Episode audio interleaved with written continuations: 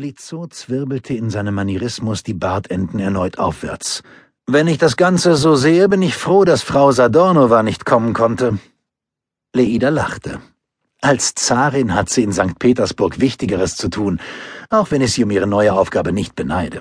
Sie sah, dass Fayence enttäuscht dreinschaute. Sie und Grigori lassen Sie schön grüßen, Fayence. Wir haben vorhin noch über die neue Leitung telefoniert, die von Berlin nach St. Petersburg geht.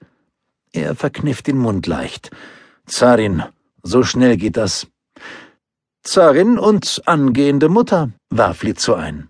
Leida wusste, dass sie ihre Berufung zur Kommandantin der Sky Guards allein den neuen Umständen zu verdanken hatte. Freiwillig hätte ihre Freundin Silena niemals die Leitung abgegeben. Doch niemand würde die Einheit in ihrer Abwesenheit besser führen können als die erfahrene blonde Drachenjägerin. Die drei begutachteten das Stadion von oben und zogen die mitgebrachten Feldstecher aus den Futteralen. Ich sehe den Nuntius des Heiligen Vaters, begleitet von dem neuen Befehlshaber des auferstandenen Offizium Draconis, meldete Lizzo. Seinen Namen habe ich vergessen.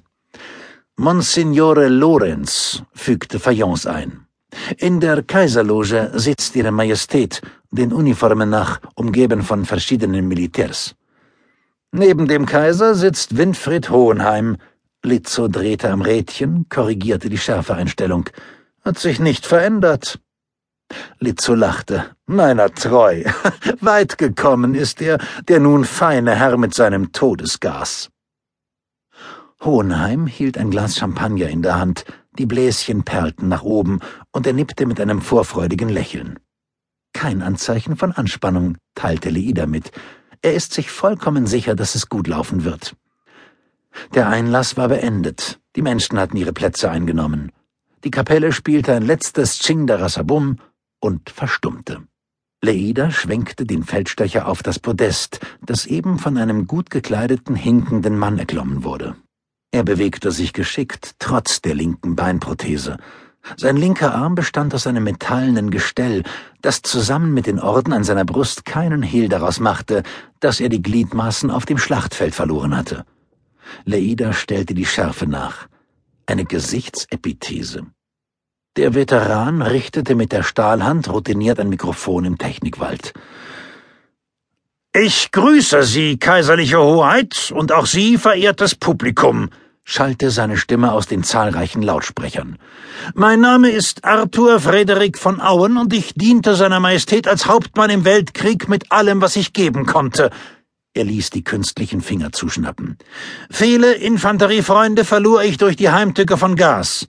Aber heute stehe ich hier vor Ihnen, kaiserliche Hoheit, und den Menschen aus Berlin und aller Welt, um es zu preisen denn es wird uns helfen, jene Bestien zu besiegen und auszurotten, die uns seit Jahrhunderten in Angst und Schrecken versetzen.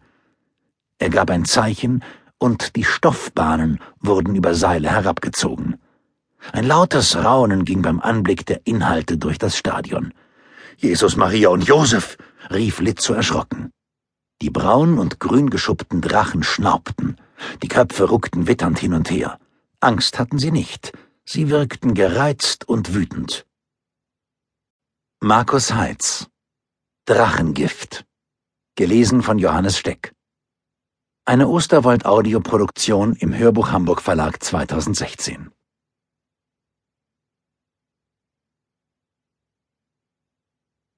Prolog. April 1927 Berlin-Charlottenburg, Königreich Preußen, Deutsches Kaiserreich Leida Havoc folgte dem immensen Strom der Zuschauer, der von der Allee abbog, um durch das große Tor in den Tunnel zu gehen, der unter der Pferderennbahn hindurch ins deutsche Stadion führte. An Leidas Seite gingen Oberst Lizzo und Ahmad Fayence, die sich ebenso wie die blonde, kräftig gebaute Drachenjägerin das Spektakel nicht entgehen lassen wollten. Ich habe gehört, sagte Lizzo, ein untersetzter Mitsechziger, den man gerne für fünfzig hielt. Sie haben sogar auf der Rennbahn Bänke aufgestellt. Es sollen siebzigtausend Menschen erwartet werden. Er trug die schwarz-rote Uniform der Sky Guards.